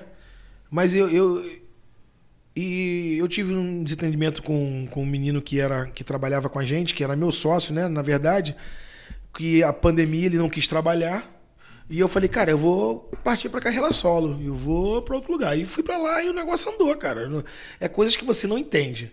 Entendeu? Tem coisas que você coloca a mão e dá certo, tem coisa que dá errado, mas eu acho que as coisas com planejamento se, se torna muito mais fácil, entendeu? Se você planejar as coisas, se você não fizer dívida, porque eu, eu vejo aí as pessoas fazendo, montando muitas das coisas e fica devendo para frente. Se o negócio não andar, você fica devendo, entendeu? Você não tem como pagar, você fica com dívida. E ali o brother a gente não não estamos devendo nada. É a vida do empresário, né, cara? Você, infelizmente, mata um leão por dia pra pagar as contas, pagar os funcionários, pagar a luz, sobreviver. Porque não tem outro jeito. A gente vai. Você é criado e nascido no comércio. O táxi é um Sim. comércio. Você nunca teve. Você foi funcionário do, do rapaz de olaria pouco tempo da sua vida. Não, não, não. Eu tive, eu tive pelo menos uns oito anos. Eu fui funcionário, pô. Ah, mas tu tá com 48, Paulinho. É, É, é pouco. Assim, é um cedo. aprendizado. É um aprendizado. Mas assim, a maior parte da tua vida tu foi do comércio. Tu foi do, do, do eu faço meu dinheiro. Mas, o Guilherme, é, quando tive a dificuldade agora da, da pandemia, eu enxerguei em cima da pipa. Eu não sabia que pipa dava dinheiro. Entendeu? Aham. Eu não sabia. Eu fui- Eu vender pipa, cara. Caramba, que Eu bacana. fui vender pipa. E o Brothers veio através da pipa. Sério? Sério, sério. Eu posso até contar se você Pode, fica à vontade, o espaço é quiser. teu, eu, cara. eu, eu tinha um amigo que quando eu me separei, eu fui morar com ele, o, o Fernando. Aham. Fernandão, que eu chamei de Fernandão. E esse menino tava passando por algumas dificuldades e eu não sabia. Aham. E, cara, eu tô morando sozinho. Pô, vem pra cá, vem morar comigo. E um belo dia ele falou, cara, vamos lá no meu galpão. Eu não sabia que aquele rapaz era tão próspero, entendeu? Tinha muita coisa, tinha patrimônio, tinha. E começou a sair uns caminhões da casa dele. Enchia, saía. Eu falei, Fernando, que negócio é esse aí, cara? Aí ele falou assim, Paulinho, isso aqui é carretilha de, de pipa. Eu falei, "Ah, mas como assim? Ele é porque a pandemia, as crianças ficaram em casa. Olha só, Fernando. Olha só, o Guilherme. Aí eu falei, mas como assim? Aí peguei meu carro, enchi o áudio de. E falei com ele assim, cara, bota aí, pelo menos 100 caixas pra mim aí. Que eu vou ver como é que isso funciona. E vim de Nova Iguaçu a Mauá. Com 100 caixas que eu comprei com ele. Quando eu cheguei em Mauá, só tinha 30 caixas Caralho! de. É. E tu vendeu isso onde? No Vim Brothers? passando onde tinha. Não, onde tinha mercado, eu vim oferecendo, cara. Resumindo. E tem um rapaz chamado Betinho na cidade que vendia pipa, Aham. né? E eu comecei a comprar pipa com ele a um real e vender a 1,50. E achei 50 centavos muito pouco, mas cada um que comprava, comprava 20 pipa, 30 pipa. Aí eu falei, cara, não vou aguentar isso. Aí chamei esse Robson, que é meu sócio hoje no Brother. Falei, cara, pipa, ele, cara, tô desempregado. Se você quiser, eu vou contigo. Só no primeiro dia ele vendeu 100 caixas de, de carretilha. É, O cara é bom de venda. Sem caixa- Pra Não, mas cacete. eu tava com ele. Não, Eu mas- estava com ele. Ele Paulinho, não fala- sa- tu tem. Quem eu vejo assim que tem muitas bagatelas em venda, Aham. é, geralmente o cara veio de feira. Porra, tu tem um. Tu, tu vende qualquer coisa, tu Não, vende. eu- eh, tu Sempre vende- foi assim. Eu Sempre, sempre, foi. sempre fui bom, já, já vendi bombinha, já vendi eh, caldo, caldo de cana. Eu sempre fui bom em negócio, por isso que eu te digo que, eh, independente da, da situação, independente da, da, da, da- deficiência que você tem, cara, não, não- nada muda. Entendeu? É o seu caráter, é você saber que você. Eu, desde cedo, eu quando, quando meu pai ele me olhava assim, ele falava, caramba. Meu pai sempre foi um cara que foi meu amigo e sempre me deu muita força, sabe? Eu, eu eu nunca tive. Assim, eu não quis estudar por- porque eu não quis mesmo, entendeu? Eu terminei meu segundo ano, fiz um curso técnico de GNV e. Abrir caminho. E se tiver que vender bala hoje, o, o Guilherme, vou vender. Vou vender. Porque eu não tenho medo disso, não. E Não, eu não vejo acho- nada de errado em vender bala, em vender água. Eu vou te falar, acho do caralho mesmo, porque assim. É, eu- porra, tu tem uma empresa grande, tu fala, mano, vou ganhar dinheiro com pipa. Aí a pipa deu o bar. Porra, e tu hoje é um negócio sólido que moveu dinheiro e Automóvel. começou. O Robson, o Guilherme, o Robson, eu, eu, eu- eu me sinto até bem em falar isso. Ele trabalhava no mercado cortando carne. Não sei se você conhece ele. Não, sabia não. Ele trabalhava no Gucci. Me parece que ele trabalhava no supermercado Gucci. Aham. E ele era açougueiro. Cara, entendeu? maneiro. As coisas do carro. É porque ele acreditou. Não, mas o que eu tô te falando assim, por exemplo, que se fosse outro, se fosse um cara mais encostado, mas o que você falou, pô, se eu, tiver- se eu tiver que vender bala, eu vou vender. Você não tem problema do que você tá fazendo. O Nenhum. negócio é fazer. Nenhum. Então é assim, se fosse outra, fala, pô, a pandemia veio aí, vou ficar em casa. Eu chamei você para vender seguro de automóvel. É verdade. Então é aquilo. Você é um cara que você não tem medo você do, do desconhecido. Você viu uma oportunidade de ganhar dinheiro com pipa, você foi lá e falou, cara, eu vou vender pipa. Se tiver que vender água, eu vender água. Se tiver Entendeu? que vender carro, eu vendo carro. Mas isso é o, é o cara que é empreendedor por natureza, entendeu? O cara, meu irmão, tu não aceitou ficar parado na pandemia, entendeu? É, é assim, é isso que separa. É aquela tem uma frase que é muito boa que é assim: enquanto uns choram, outros vendem um lenço. Isso aí.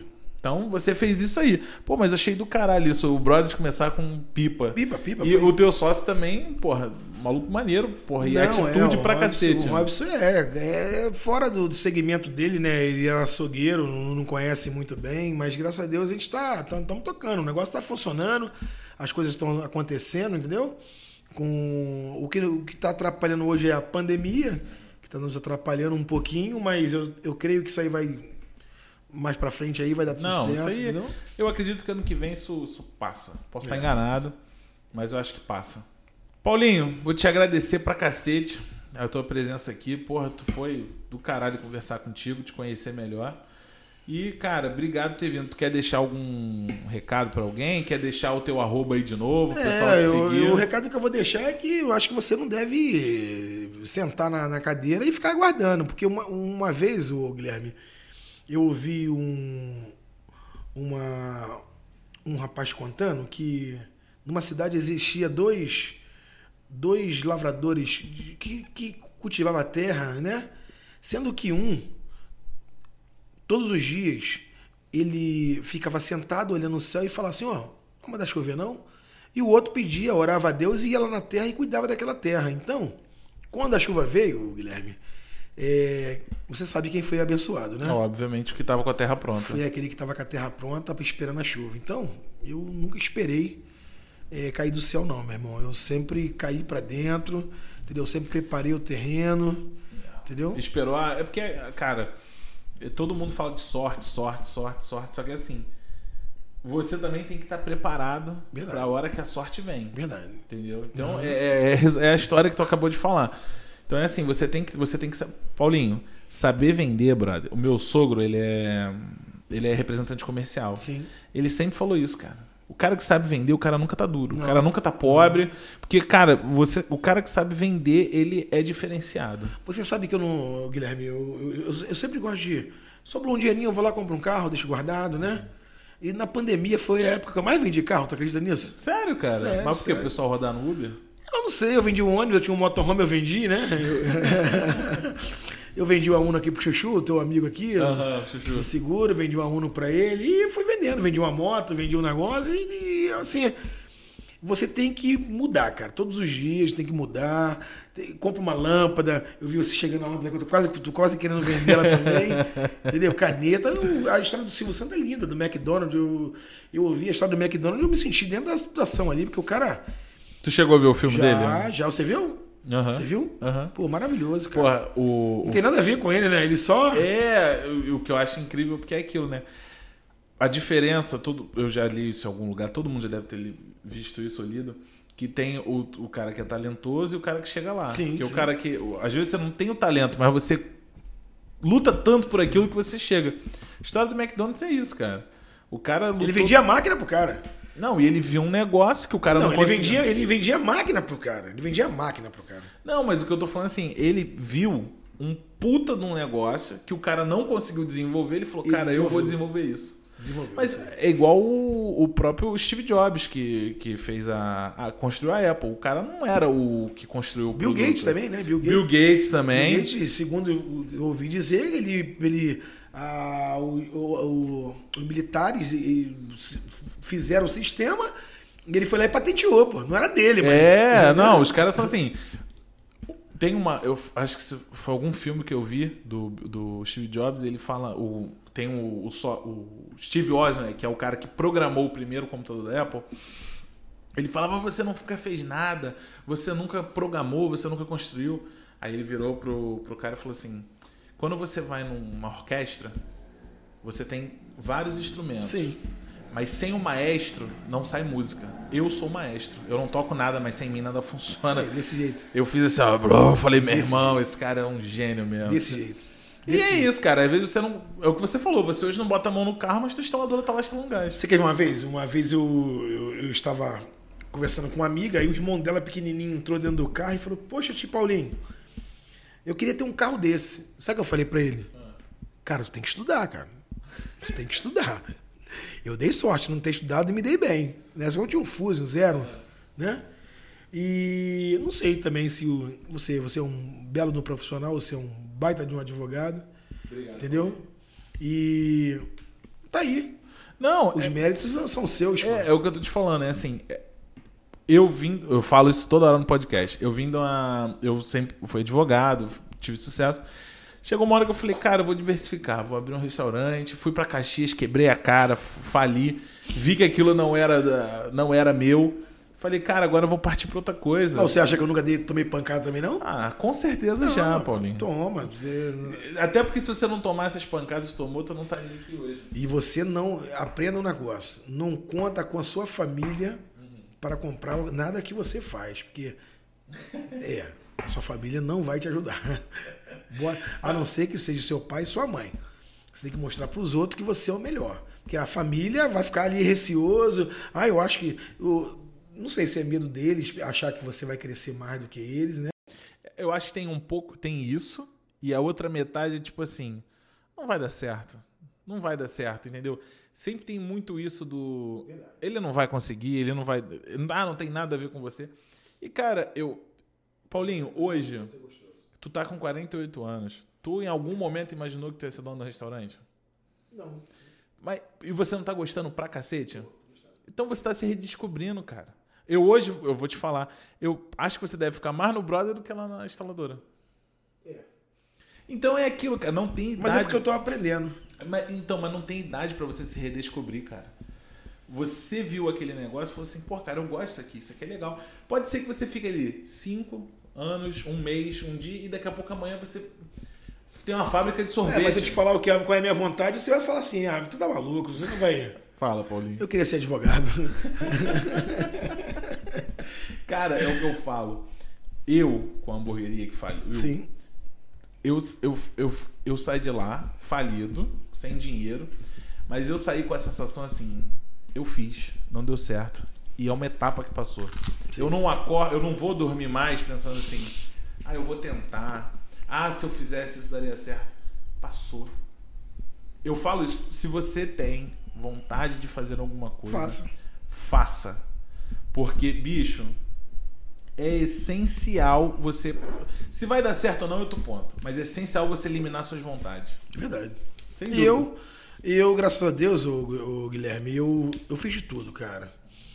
E assim, de tudo eu tirei um, um pouco de vantagem, entendeu? E tenho certeza que o brother não vai ser diferente. Ah, não tem dúvida. Entendeu? O brother não vai ser diferente. Se amanhã não der certo, vier o frio, a gente compra cobertor. é, é dessa maneira. Vende cobertor, vende caldo. Vende, vende cobertor, vende caldo, vende, dá um jeito, filho. Ou então faz um escritório de advocacia lá, É, entendeu? isso aí. Pra ganhar Tô aí dinheiro pra contigo. ajudar. Tá bom, Guilherme? Paulinho, brigadão, cara. Valeu pelo papo, foi do caralho. Brigadão. Tchau. Ó, só pra deixar aqui registrado, sigam lá, arroba brothersbar, não é isso, Paulinho? Isso. E arroba Guilherme Mariano. Fui.